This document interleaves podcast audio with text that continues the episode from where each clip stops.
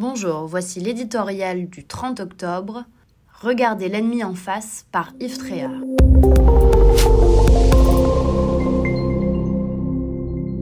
Trois personnes assassinées à Nice, deux attaques qui auraient pu être meurtrières à Lyon et au consulat français de Jeddah en Arabie Saoudite.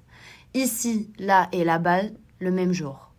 Et à chaque fois, l'islamisme qui continue sa guerre contre la France.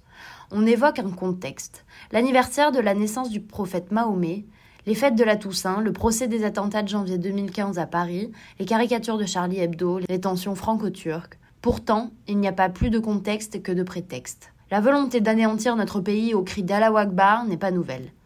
Nos origines judéo-chrétiennes, nos traditions, notre histoire, notre laïcité, notre mode de vie, bref, ce que nous sommes est à abattre depuis longtemps.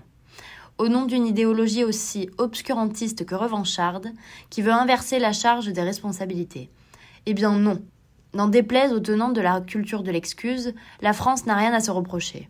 Bonne fille, elle accueille au contraire son lot de damnés de la terre qui, ailleurs, dans le monde arabo-musulman, n'auraient le droit que de se taire et de vivre dans la misère. À Alger comme chez M. Erdogan. Faudrait-il interdire les caricatures, renier notre passé, nier nos croyances, renoncer à nos libertés?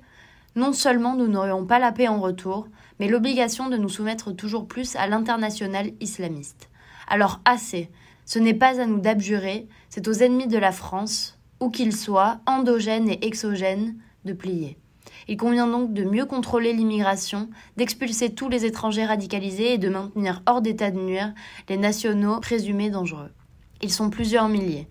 Mais il est aussi impératif de combattre sans répit toute l'arrière-cour qui porte l'islamisme en bandoulière. Et là, ce sont des centaines de milliers d'individus qui mettent la charia au-dessus des règles de la République.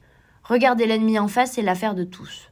Faut-il durcir nos lois? Sans hésiter, si nous voulons gagner et reprendre notre destin en main.